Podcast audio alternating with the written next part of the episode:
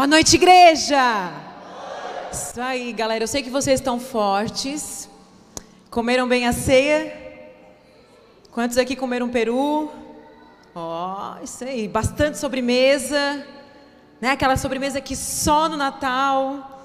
Glória a Deus, glória a Deus. Que bênção. Estamos aí no nosso último domingo. Último culto de 2021. Que bênção. Eu já acordei muito feliz porque eu falei, Senhora, as tuas misericórdias se renovam todos os dias sobre as nossas vidas. Nós estamos aqui mais um culto, mais um domingo, e na expectativa para iniciar 2022. E o Senhor tem, é, tem sido fiel, o Senhor nos trouxe até aqui. E por mais que a gente enfrente muitas lutas, muitas dificuldades, olhe para o lado, dê um sorriso para a pessoa que está ao seu lado. Olha que bênção que você está aí com vida com essa pessoa que está aí linda, maravilhosa, de repente está com roupa nova que ganhou no Natal no amigo secreto. Nem todos ficam felizes, né? Com o presente do amigo secreto, mas sempre tem aquele que ah, acertou, né? Graças a Deus alguém acertou no presente. Quem aí está com roupa que ganhou no Natal? Olha, viu, gente? Sempre tem, isso aí, sempre tem. Glória a Deus. Vamos, vamos fechar os nossos olhos para a gente orar mais é, um minutinho. Amém. Obrigada, Senhor por essa noite. Obrigada por nós estarmos na tua presença. Obrigada, Senhor, porque o Senhor tem o Senhor tem nos sustentado, o Senhor tem cuidado de nós. E nós estamos aqui nessa noite prontos para receber de ti, prontos para que o Senhor fale e ministre ao nosso coração. Senhor, nós estamos com grandes expectativas daquilo que o Senhor vai fazer no próximo ano. E eu sei que para muitas pessoas aqui, esse próximo ano será um ano novo, será um ano de coisas novas, será um ano de lugares novos. Em nome de Jesus que eu oro e agradeço. Amém, amém. Quem aqui esteve no Profetize 2022? Isso aí, povo. Quem não veio, aproveite. Tá dando uma microfonia aqui para mim, olha que chata. De manhã eu pedi para aumentar, agora se puder abaixar. Quem não preencheu a folhinha, a gente tem a folhinha do Profetiz 2022. Se você não veio, se é a primeira vez que você está vindo no culto, pega a folhinha e preencha os seus sonhos, as suas metas, aquilo que você quer realizar para 2022. Eu faço isso todo ano. Todo ano eu faço. Eu vou lá, eu escrevo, eu coloco no meu caderno aquilo que eu quero, os sonhos que eu tenho. Eu falo que tem sonhos, por exemplo, que eu estou repetindo todo ano, que ainda não se realizou. Faz três anos, por exemplo, que tem um sonho que eu repito ele todo ano. Eu falo, Senhor, eu creio que um dia vou realizar esse sonho. Então, creio que o Senhor vai realizar os desejos do seu coração se o seu coração estiver alinhado com o dele. Mas essa semana eu estava pensando que eu estou aqui, né, com todos os meus aqui escritos, pintei de colorido os cultos que eu vim, declarei, orei. E eu estava pensando que muitas vezes a gente estabelece metas, a gente coloca sonhos, a gente escreve. E a gente começa a ficar motivado, com expectativa para aquele sonho que a gente quer realizar. Sim ou não? Quando você visualiza algo, eu não sei, sabe, a reforma da casa. Tem gente que comprou uma casa na praia. Tem mulheres aqui que engravidaram, né? Tem mulheres, sei lá, né? Você está visualizando, o meu filho vai se formar, meu filho vai fazer o vestibular. Agora, agora me falaram que não tem mais vestibular. Quando fala que está fácil para essa geração, é que está fácil, né? Na nossa época tinha que ralar, estudar, fazer vestibular. Agora me falaram, é, é só para medicina, é verdade isso, galera aí do, do segundo, terceirão, não? É, né, Laura? Então eu fiquei, fiquei sabendo hoje que não precisa mais vestibular só para medicina. Eu falei, tá fácil, né? Tá fácil. Só, estu, só entrar, não nem estudar para vestibular. Então, às vezes você está aí formando seu filho, ou você está entrando para uma faculdade, você quer realizar sonhos e metas, e você está lá, Senhor, eu quero viver, eu quero viver algo novo, e você está declarando para a sua vida. Mas de repente surge algo, uma situação, às vezes uma perda, uma palavra. De repente algo acontece e esse algo, ele vem e rouba a nossa motivação. Ele rouba os nossos sonhos. De repente a gente passa por alguma situação que é tão frustrante. E aquilo vem como assim um balde de água fria em tudo aquilo que você estava sonhando, em tudo aquilo que você estava planejando. Né? De repente você criou muita expectativa em relação a algo e uma situação veio e abateu a sua alma. Isso acontece conosco, sim ou não, igreja? Quantas vezes já, né? A gente já levou assim um, um, um, né? Como é que se chama, gente? Um calço? Como é que é? Uma rasteira. A gente leva uma rasteira da situação e a gente se vê perdido, desestruturado. E quero falar sobre isso nessa noite, porque para que a gente conquiste, para que a gente vença, para que a gente realize aquilo que a gente sonha, a gente tem que saber lidar com as nossas frustrações, a gente tem que saber lidar com os abatimentos da nossa alma, a gente tem que saber lidar com as inquietações da nossa alma. Às vezes você trabalha, você tem ansiedade, você tem excesso de preocupação, você fica nervoso porque tem que dar certo e você começa a ficar com a sua alma abatida. E esse, esse, e esse abatimento na alma é que suga profundamente as nossas energias. É aquele dia que você acorda e você diz assim: Meu Deus, por quê? Às vezes você questiona os seus porquês. Parece que às vezes a vida não tem sentido. E hoje eu vou falar sobre isso, como vencer as inquietações da alma. Então, para 2022, eu quero declarar essa palavra para você, para que você comece o ano firmado no seu coração. Como vencer as inquietações da alma? Então, eu quero ler com você Salmo 42, capítulo 42, no versículo 1, que diz assim: Salmo 42, 1, que diz assim.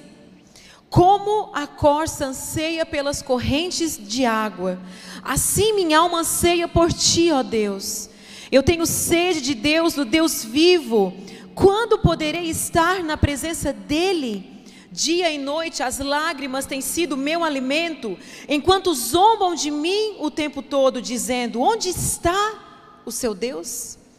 Pois me lembro de como eu andava com a multidão de adoradores à frente do cortejo que subia até a casa de Deus, cantando de alegria e dando graças em meio aos sons de uma grande festa.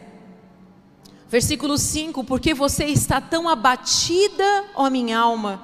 Por que está tão triste? Espere em Deus, ainda voltarei a louvá-lo, meu Salvador e meu Deus.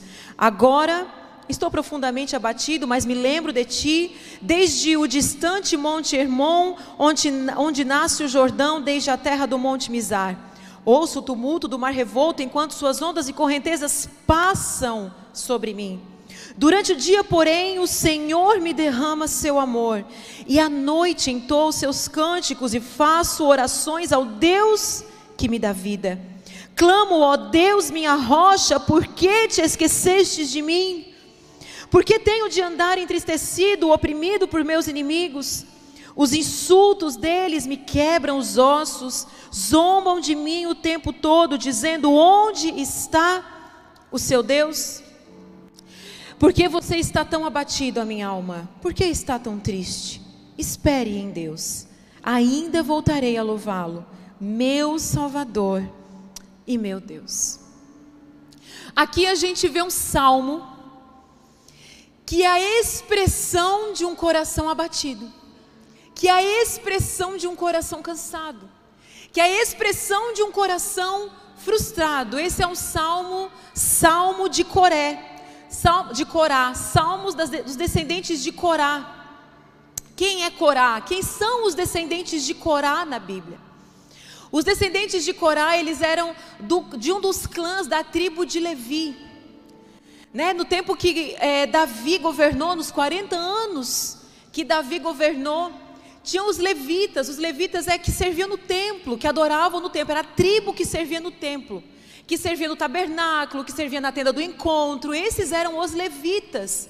E a tribo de Corá era uma das tribos de músicos, né? Fala lá em 1 Crônicas que uma das partes da tribo de Corá servia na porta do templo e outros eram músicos. Lá em 1 Crônicas você vai ver que ah, alguns nomes da tribo de Corá apareceu o nome dos músicos. Então eles, eles eram músicos, eles eram adoradores.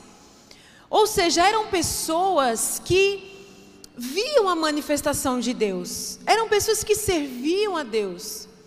Esses, esse regente, esses descendentes, esse regente aqui do coral, dos descendentes de Corá, ele estava no meio dos adoradores, ele era um músico Quem sabe isso aqui é uma música, ele está entoando algo do fundo da sua alma. E a gente não sabe o que esse homem ele estava passando, mas a gente sabe que ele estava passando um problema, que ele estava passando por uma dificuldade, em que ele está expressando a angústia da sua alma, ele está expressando o abatimento da sua alma. E aí ele fala o seguinte: meu coração se enche de tristeza, pois me lembro de como eu andava com a multidão de adoradores. Então ele tem uma lembrança de quando ele servia de quando ele estava com os músicos, de, de, com os músicos, de quando ele estava no meio dos adoradores, ele fala, à frente do cortejo que subia até a casa de Deus. Então esse homem vivia o propósito dele. Mas a gente não sabe o que aconteceu com ele, se ele foi afastado por, por algum erro, se aconteceu alguma perda na vida dele que ele teve que se afastar. E ele fala: Os meus inimigos estão me perseguindo, os meus inimigos estão rindo de mim, os meus inimigos estão dizendo: Onde está o seu Deus? Então ele passa por um processo de afronta. Quantos de nós aqui passa por esse processo de afronta? As pessoas falam assim: Ah, você não era para estar tá assim. Né? Por que, que você está assim? As pessoas questionam a sua vida. E ele declara um coração abatido. De repente ele passou por uma situação em que ele estava se sentindo perdido, fora do propósito. Ele era para estar tá lá, junto com os adoradores, junto com os músicos, mas ele não estava. E a memória é um dos motivos até de tristeza que ele fala: Eu me lembro daquele lugar, lá eu era feliz. E ele declara essa angústia do coração dele. Ele fala: Eu tenho sede de Deus, do Deus vivo. Ele sabia que esse abatimento da alma, essa angústia da alma, só quem podia suprir era Deus. Quantos aqui de nós a gente passa por situações em que a nossa alma está angustiada, a nossa alma está abatida. Aí as pessoas olham para você e falam assim: vai viajar para descansar, não é? Às vezes você está bem triste e o marido fala assim: pega o cartão, vai lá e compra um presente. Sim, mulheres? Não. Ou a gente quer tentar preencher esse espaço do coração, tentando resolver o abatimento da alma, tentando resolver as inquietações da alma com coisas. Esse cara aqui sabia que só quem podia preencher essa sede era Deus. Ele fala: Eu tenho sede do Deus vivo, dia e noite as lágrimas têm sido o meu alimento. Eu quero dizer algo para você: chore quando você precisar, chore sempre que precisar, porque as nossas lágrimas, eu sempre falo que as minhas lágrimas são orações molhadas. Às vezes eu vou, me ajoelho, não consigo falar nada, eu só choro, mas eu sei que Deus conhece meu coração, conhece a minha situação, e Ele está entendendo o que eu estou querendo falar. E aí Ele fala: as lágrimas têm sido meu alimento, enquanto eu passo por todo esse processo. As nossas lágrimas, sabe o que elas demonstram? Dependência. Quando você está passando por um tempo difícil, por uma situação difícil, as lágrimas demonstram a sua dependência. Tem momentos que você vai dizer Deus, que você questiona Deus, que você pergunta para Deus e você chora. Essas lágrimas também são orações, porque Deus conhece o nosso coração. E esse homem estava expondo o coração, dizendo da sua angústia. E aí ele se pergunta, ele pergunta para si mesmo: por que você está tão abatida? Ó, oh, eu botei lá, converse consigo mesmo e questione as inquietações da sua alma. Converse consigo mesmo. E ele fala: Por que você está tão abatida, ó minha alma? Por que você está tão triste? Parece que ele está até perguntando para outra pessoa. Quantas vezes a gente passa por abatimentos na alma, inquietações na alma, e a gente nega esse sentimento, não é, gente? Sim ou não? Quantas vezes você acorda triste, não tem vontade de viver, está aborrecido, passou por uma situação difícil, e você quer ser forte, você quer parecer forte, você tem vergonha de demonstrar fraqueza, e você nega a situação. Você fala, não, não estou bem. Alguém pergunta para você, você está bem? Então, estou bem. E você está destruído por dentro, o seu coração está estraçalhado, você está abatido. E você nega a situação. Deus nunca nos falou para a gente negar a situação. Deus nunca falou que a gente tem que ser forte o tempo todo. Ele fala, inclusive Paulo fala, né? Que, que, na, que Deus é glorificado nas nossas fraquezas. É quando a gente expõe as nossas fraquezas é que o nome dele é glorificado. Porque é nas nossas fraquezas que a gente enxerga e que a gente entende que nós dependemos dele. Tem gente que quer ser uma rocha forte o tempo todo, não, queridos. A rocha é Cristo. E nós dependemos dele. E aí, converse com você. Questione as inquietações da sua alma. Questione as inquietações da sua alma, não deixa passar não. Porque muitas vezes são essas inquietações da sua alma que vai virando uma bola de neve na sua vida e quando você percebe, né, é aquele é aquele gigante que você foi alimentando, que você foi alimentando, de repente ele se torna um gigante grande demais para você lidar com ele. Saiba lidar com as suas inquietações no momento que ela começa a surgir no seu coração. Se quiser abaixar o retorno, pode abaixar, está bem alto aqui para mim, de repente está dando microfonia. Questione, converse consigo mesmo. Não se acomode nas suas angústias e inquietações. Busque em Deus o alívio para a sua alma. Busque em Deus o alívio para a sua alma.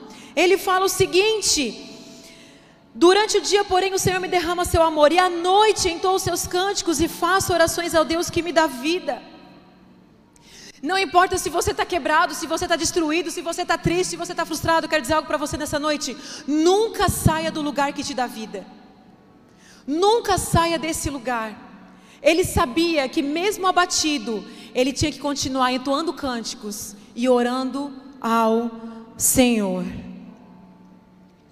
E eu vou falar sobre três tópicos que. Três tópicos para a gente vencer as inquietações da nossa alma. O primeiro é: corrija o caminho.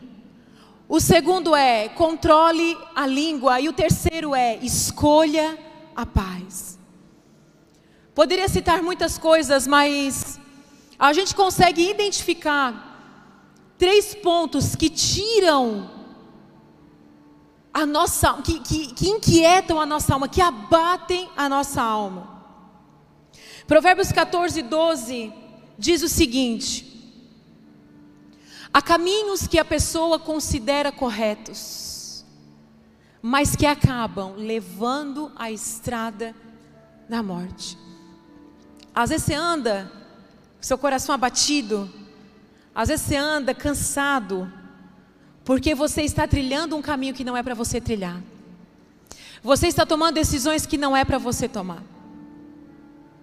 Nessa noite eu quero dizer algo para você. Há caminhos que parecem corretos aos nossos próprios olhos. Mas a torcida do Corinthians está vendo que você está tomando uma decisão errada. Tá todo mundo. Vocês já conviveram com alguém, todo mundo tem alguém da família, que todo mundo vê da família que a pessoa está tomando uma decisão errada e que a pessoa vai quebrar a cara lá na frente. Sim ou não? Sim, gente? Sim, é isso que essa palavra está dizendo. Está todo mundo vendo que a pessoa está entrando numa furada, está se envolvendo com alguém que não era para se envolver, está tomando uma decisão que não era para tomar, sabe? Está fazendo um negócio errado, está todo mundo vendo, mas a pessoa quer fazer, porque de repente ela vai dizer assim: não, eu quero, eu quero quebrar a cara. Tem gente que, eu acho que eu quero é quebrar cara. Tá, tá, tá tudo muito bom, né? A vida está muito boa, eu quero quebrar cara. Eu quero que, que dê tudo errado mesmo, porque eu quero sentir uma dor, porque estou muito bem. Porque tem momentos que nós estamos assim, gente, há caminhos que a pessoa considera correto, mas que acabam levando à estrada da morte. Tem caminhos e decisões que você está tomando, que não sei, de repente só você não enxerga que é uma decisão errada que vai te levar a um caminho de destruição. Que de repente você, aí você vai, toma a decisão errada, quebra a cara e depois o culpado é quem? Quem? Porque Deus, porque tu fez isso comigo. Não é? Como que a gente evita esse caminho? Tem pessoas que querem resolver tudo do seu próprio modo, sabe? Observe as suas decisões e as suas consequências. Sempre que você for tomar uma decisão, observe a decisão e a consequência disso. Peça conselho e Provérbios ele é claro sobre isso. Gente, os nove primeiros capítulo de, capítulos de Provérbios, os nove primeiros capítulos, você vai ler e você vai ver o tempo inteiro ele falando: busque conhecimento, busque inteligência, busque conhecimento, busque conhecimento, busque inteligência, busque sabedoria. Ele está falando isso. a, que, a, que a sabedoria, que a inteligência é mais valioso do que o ouro e a prata. Porque na multidão de conselhos há sucesso nos projetos. Você tem pessoas que estão vendo a sua situação, de repente você não está enxergando, algumas pessoas que te amam, pessoas que, são, que lideram a sua vida, pais espirituais, estão olhando, estão vendo que as decisões que você está tomando, você vai trazer o quê? Uma inquietação, uma perturbação para a sua alma. E às vezes você está lá com a alma batida, porque a vida não tem sentido mesmo, por quê? Você está nesse lugar de achando, achando que você está tomando todas as decisões corretas na sua vida, mas que está te levando a um caminho de destruição. Provérbios 21, 2 diz o seguinte: Ainda que as pessoas se considerem corretas, o Senhor examina o coração de cada um. Por isso que a importância de nós sermos guiados pelo Espírito Santo de Deus.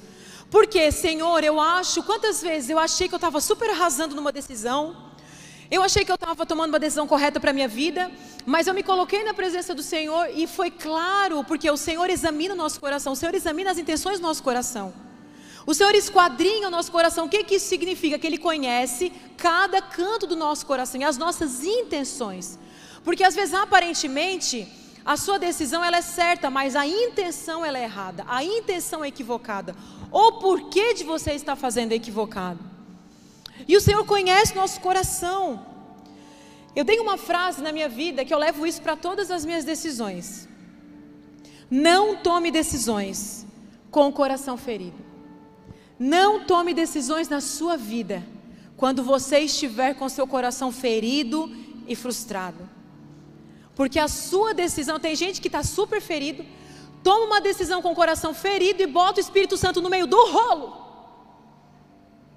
e diz: Deus me falou. Tem gente, é cada coisa que Deus falou para as pessoas que eu falo que engraçado Deus se contradizendo.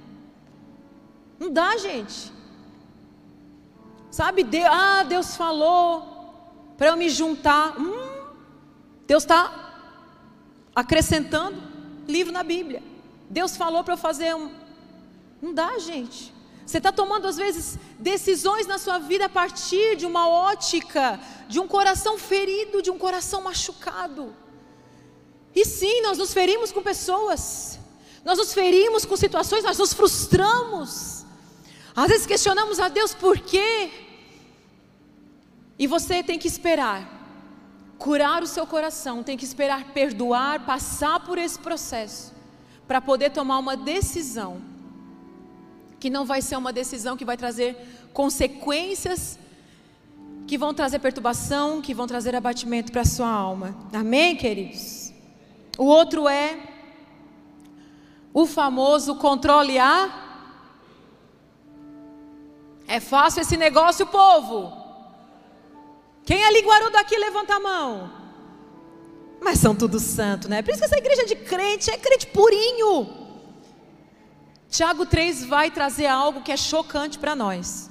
Ele fala o seguinte: E entre todas as partes do corpo, a língua é uma chama de fogo, é um mundo de maldade que corrompe todo o corpo, ateia fogo a uma vida inteira, pois o próprio inferno a acende.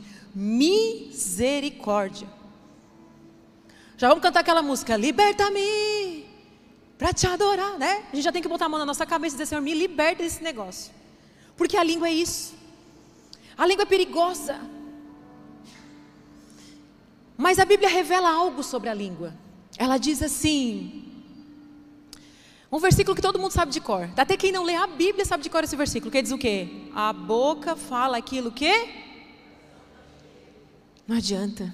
A boca fala o que o coração está cheio. A sua boca, as suas palavras, a forma como você fala, ela é só reflexo daquilo que já está no seu coração. Por isso que Provérbios 14 ele vai falar assim: sobre todas as coisas que você deve guardar, guarde o seu coração, porque dele procede as decisões da vida. Sabe, a gente protege casa, a gente bota guarda na nossa casa. A gente paga vigilância na nossa casa, a gente paga seguro para o nosso carro, a gente paga é, plano de saúde, a gente quer se segurar. Mas aí Provérbios fala sobre todas as coisas que você deve guardar, guarde o seu coração. Porque é do seu coração que procede as decisões da sua vida. E como muitas vezes não sabemos guardar o nosso coração, se você não souber guardar o seu coração, o seu coração vai ser contaminado. E do seu coração é que vai sair as palavras, e muitas vezes você está colhendo inquietações e abatimentos da sua alma por causa das palavras que você tem proferido. Às vezes você quer ter amigos e não tem, por quê? Porque você é uma pessoa amarga na hora de falar, é grosseiro, é inconsequente. Às vezes é linguarudo, fala demais.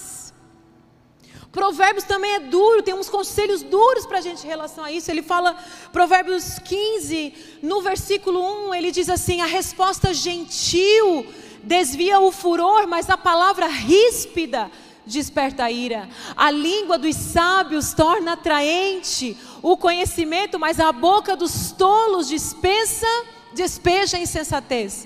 Os olhos do Senhor estão em todo lugar, observam tanto os maus como os bons.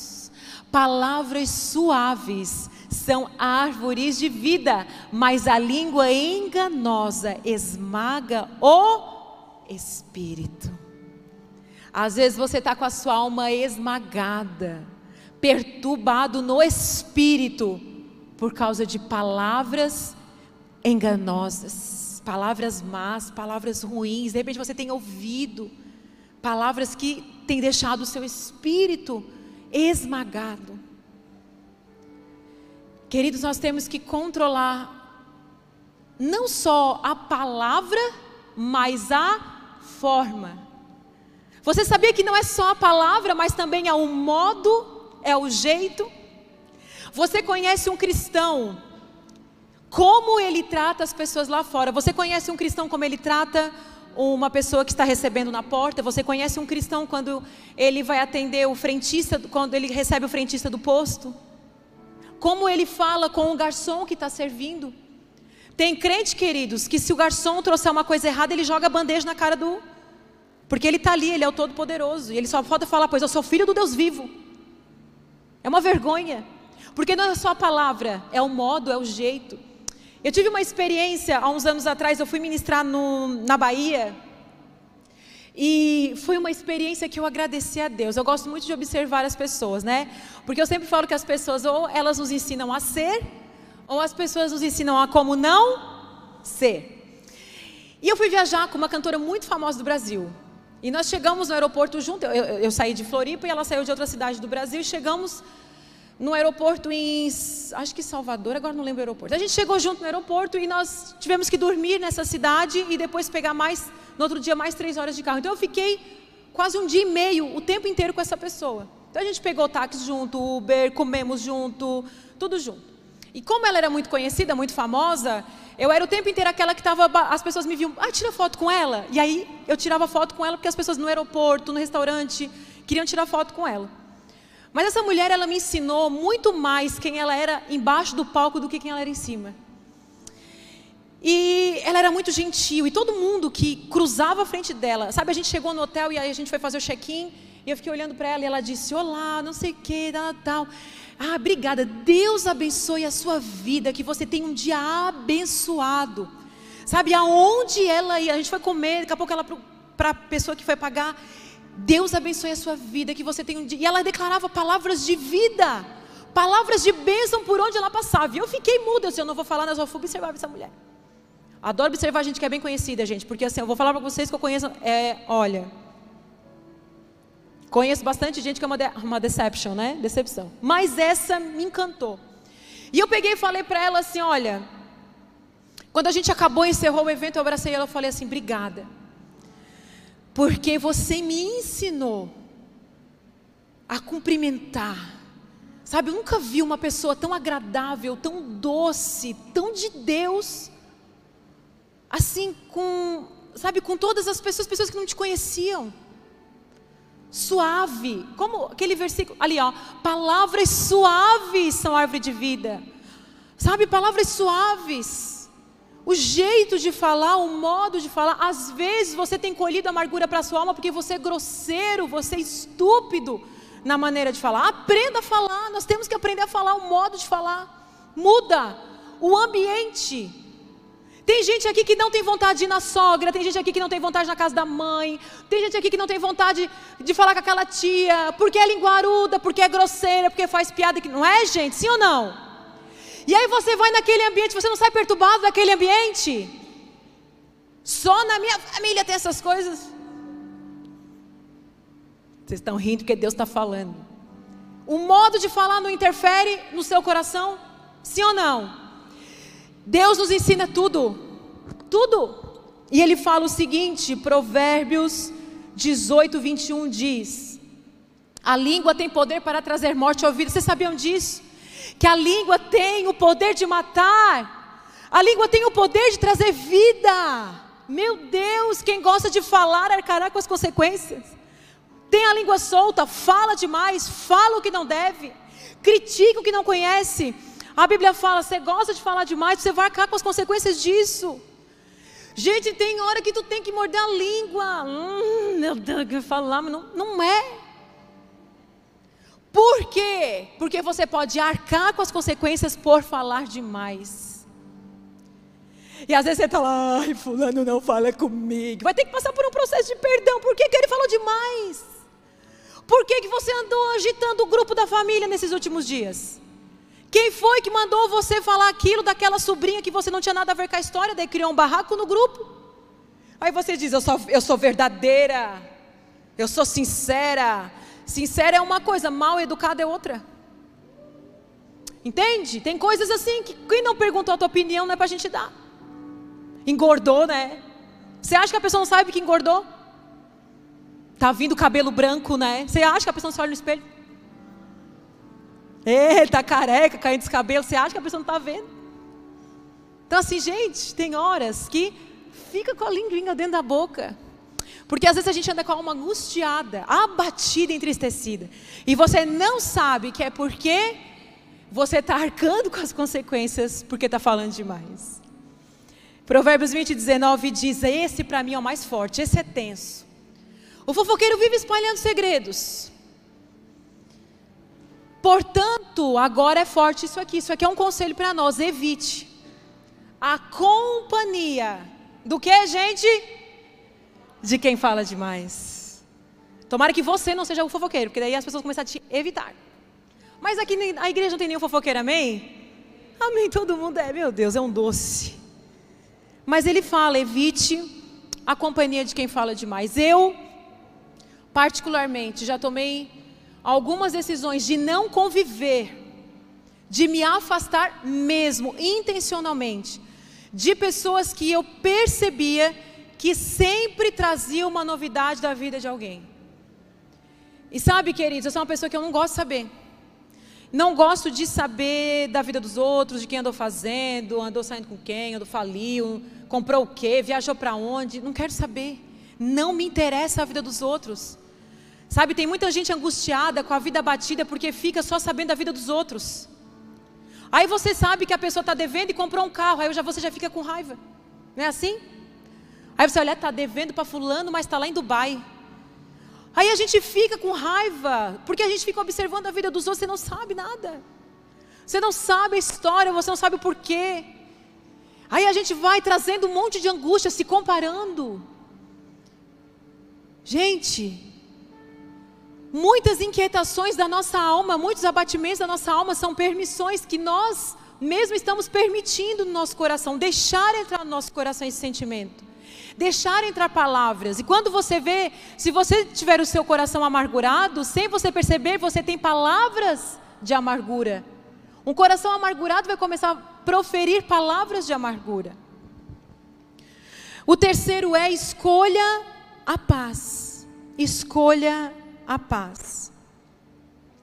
Romanos 12, 18. E esse foi um versículo.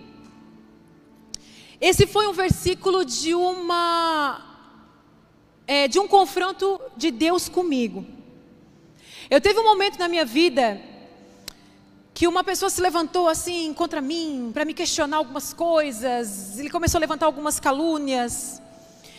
E eu queria falar que eu estava certa. E sabe aquele bate volta, bate volta que não leva a lugar nenhum, gente? Você sabe?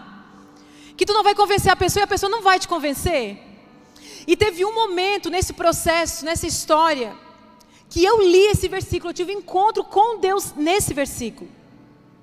Que ele fala o seguinte: nunca paguem o mal com o mal, pensem sempre em fazer o que é melhor aos olhos de todos, no que depender de vocês, e essa é a frase: vivam em paz com todos.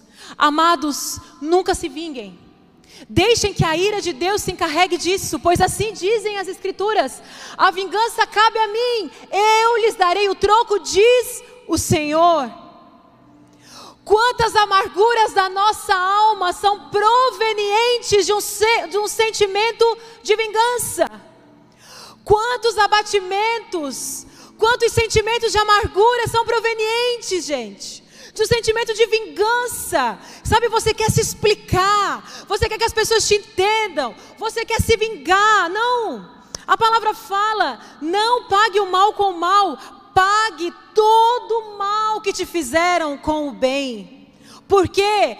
Porque a vingança é da mão do Senhor. Ele é o justo juiz. Ele vai olhar para a situação, ele vai dizer: tá certo, tá errado, calma. A vingança é do Senhor, não é nossa.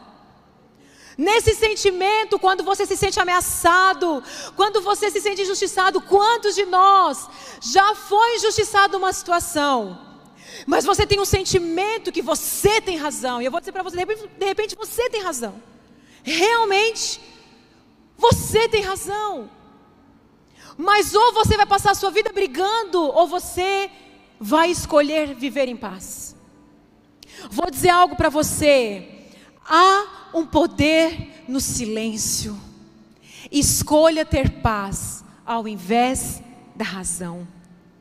Ter paz é uma escolha. Viver em paz é uma escolha. Muitas vezes você anda com seu coração abatido, entristecido e amargurado, só porque você carrega dentro de você um sentimento de vingança. Mas nessa noite eu quero falar para você: libere perdão e escolha viver em paz, porque a vingança, ela é do Senhor. Posso ouvir um amém? Escolha viver em paz. Sabe, quando você olha, ah, uma vez eu estava lendo o livro do C.S. Lewis, e eu entendi o perdão, assim, de uma forma tão clara. Ele fala que o perdão não é você esquecer o que a pessoa te fez. O perdão também não é você olhar para a pessoa como se ela fosse boa ou ela não tivesse causado aquela dor em você. O perdão é, apesar do mal que você me fez, eu tenho consciência do mal que você me fez, eu tenho consciência do que você causou na minha vida.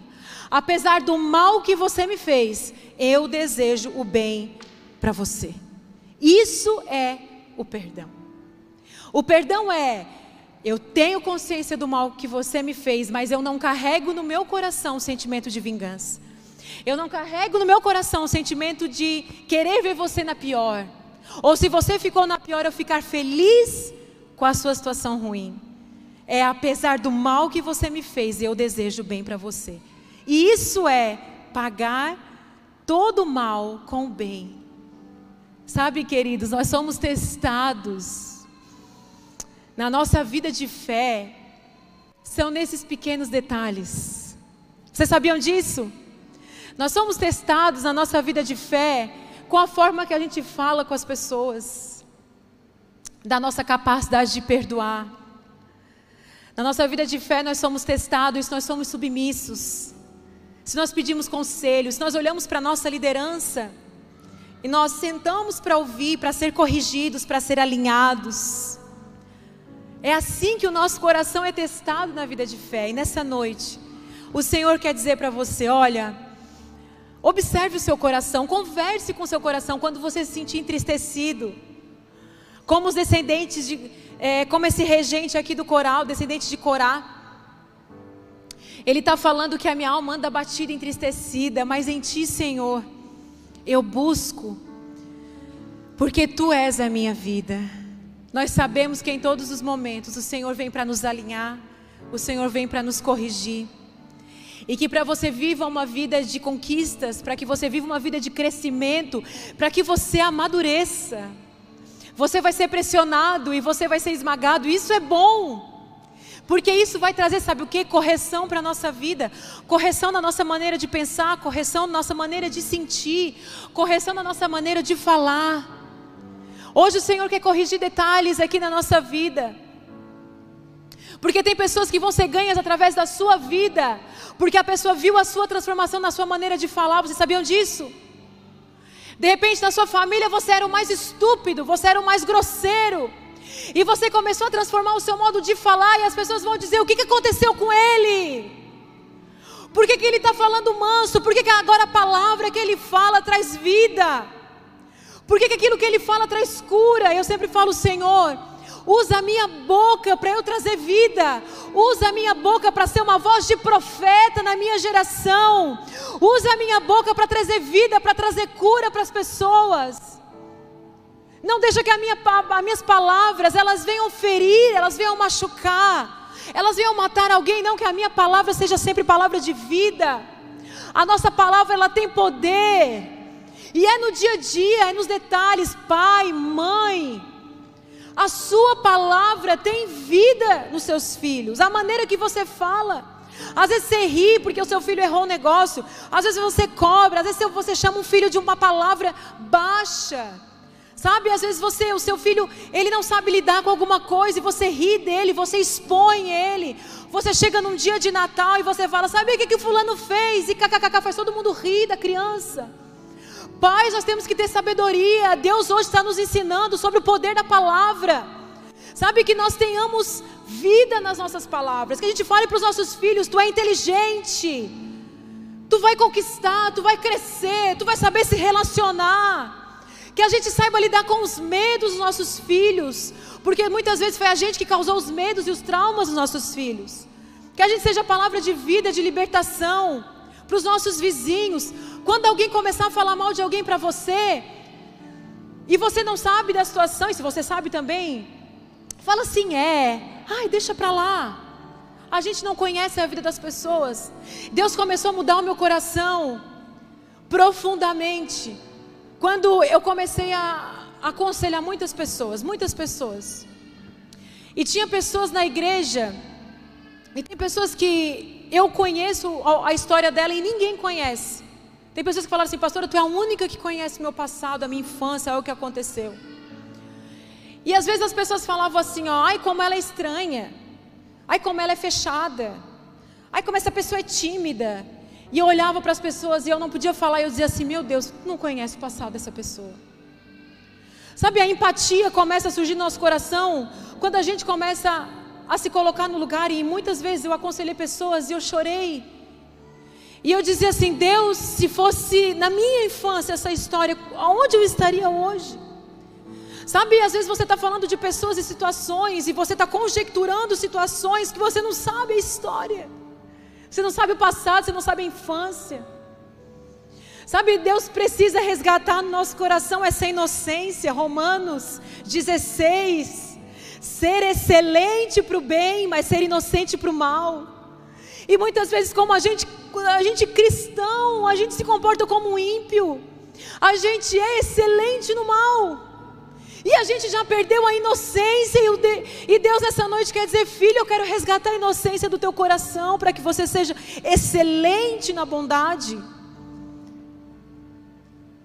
Inocente para o mal. Sabe, viva em paz, viver em paz é uma escolha. Cuidar com aquilo que a gente fala, cuidar com os nossos caminhos. Nessa manhã, nessa manhã não, nessa tarde, já preguei de manhã, agora estou pregando à noite. Nessa noite, o Senhor quer resgatar o nosso coração e quer dizer, filho, vença as inquietações da sua alma. Vença os abatimentos da sua alma. Quando você se você está feliz, glória a Deus, estou feliz junto com você. Mas se você está passando por uma situação de abatimento, de inquietação, essa palavra é para você. Ou quando surgir esse momento, que surge, né, gente? Os momentos de abatimento. Que a gente se lembre dessa palavra. Que a gente se lembre desse homem que fala: Minha alma tem sede de ti. Eu sei, Senhor, que nada sustenta a minha alma como tu, Senhor. Se coloque de pé nessa noite. Aleluia, glória a Deus. Você que está aí na sua casa, você que está nos assistindo online, tem esse momento de oração conosco. Estou vendo os nomes aqui de vocês, tá? Nome do Felipe, nome da Tainá, da Raquel, da Maria Gorete. Estou vendo o nome de todos vocês aqui. Que Deus abençoe a sua casa e onde você está com a sua família. A gente sabe que hoje é um dia depois do Natal, muitas famílias estão juntas em casa, de repente o pessoal está na praia. O Senhor quer alcançar os nossos corações nessa noite. Feche seus olhos, levante a sua mão e comece a orar. E fala assim: Senhor, essa noite, essa é uma noite que o Senhor veio alinhar o meu coração. Que o Senhor veio corrigir os meus caminhos, que o Senhor veio corrigir a minha forma de falar, que o Senhor veio me ensinar sobre o perdão, sobre escolher ter paz, viver em paz com todos a não entrar em brigas que não são minhas, a deixar o passado no passado, a deixar as situações que me amarguraram no passado, porque eu quero viver o novo na minha vida. Declare essa música, declare. Aleluia. Declare essa música. Adore ao Senhor nesse tempo. Amanhã. Fala, Senhor.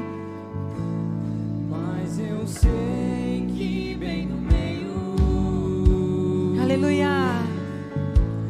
É o lugar que prometeu estar. Fale com o Senhor, fale. Isso. Não sou capaz sem ter você. Você vai me encontrar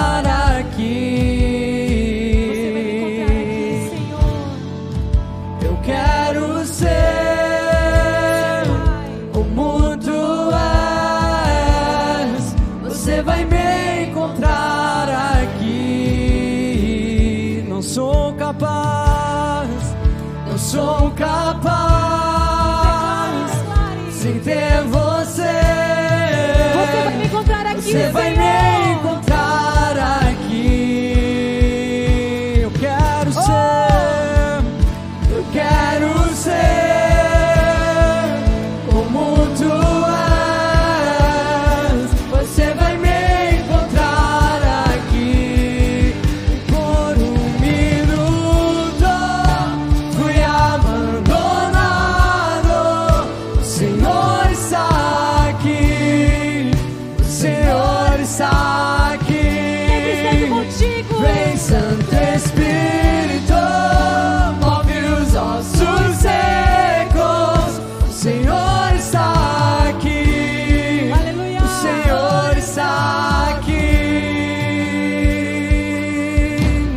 Noite, Senhor, nós oramos. Move os ossos secos. Move os ossos secos. Pai, nessa noite, aquilo que está morto, aquilo que está seco. Nessa noite, o Senhor está trazendo vida. O Senhor está trazendo vida. Porque nós somos profetas diante do vale. Oh, queridos, ou você é osso seco, ou você é profeta. E nessa noite você é profeta diante do vale. Aquilo que está seco começa a declarar na sua vida. Você é profeta diante do vale. Ele nunca te deixou, ele nunca te abandonou. Aleluia! Não sou capaz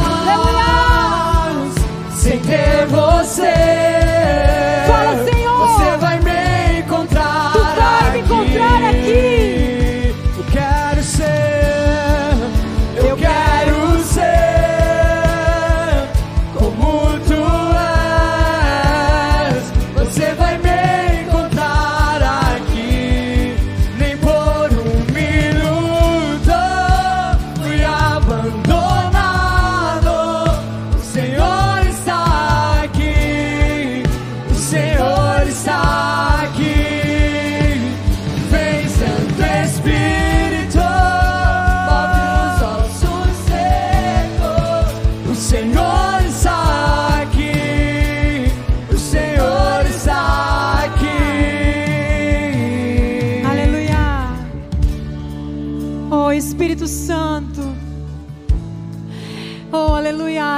Trouxe aqui nessa noite para dizer: seja profeta no vale. Seja profeta no vale. Eu sei que tem pessoas aqui que estão esperando respostas do Senhor. Eu sei que tem pessoas aqui que Deus vai mudar drasticamente a sua vida. Oh Deus, faça tudo de novo. Eu sei que tem pessoas que estão clamando por milagre. Eu sei que tem pessoas clamando por algo novo. Deus está levantando os seus profetas, aqueles que vão chegar em lugares secos. Deus te enviou, porque você vai chegar em lugares secos e você vai profetizar vida, vida. Oh, não saia do lugar de adoração, não saia do lugar da presença que te sustenta. Ele nunca te deixou, ele nunca te abandonou. As nossas situações difíceis não significam que ele não está. Aleluia!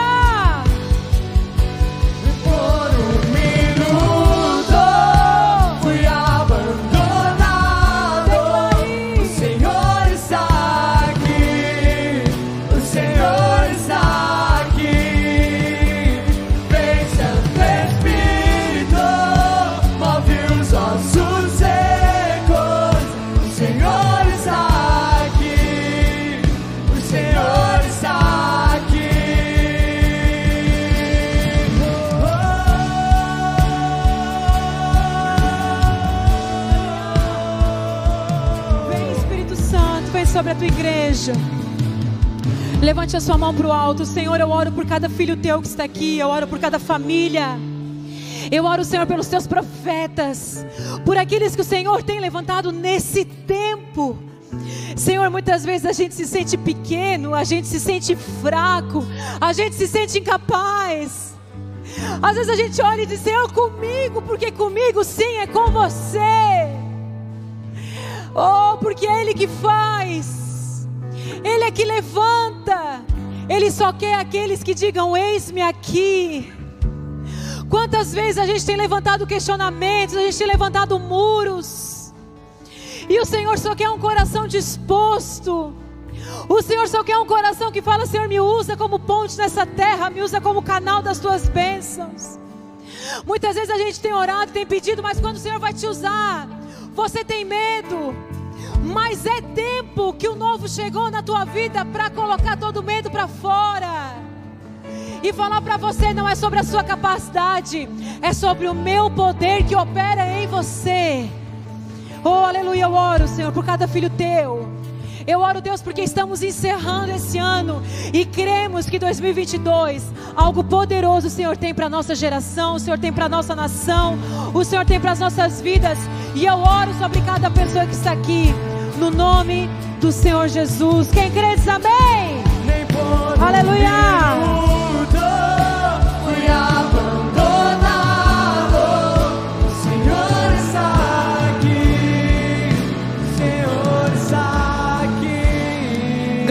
Deus, eu quero dar dois recadinhos para vocês.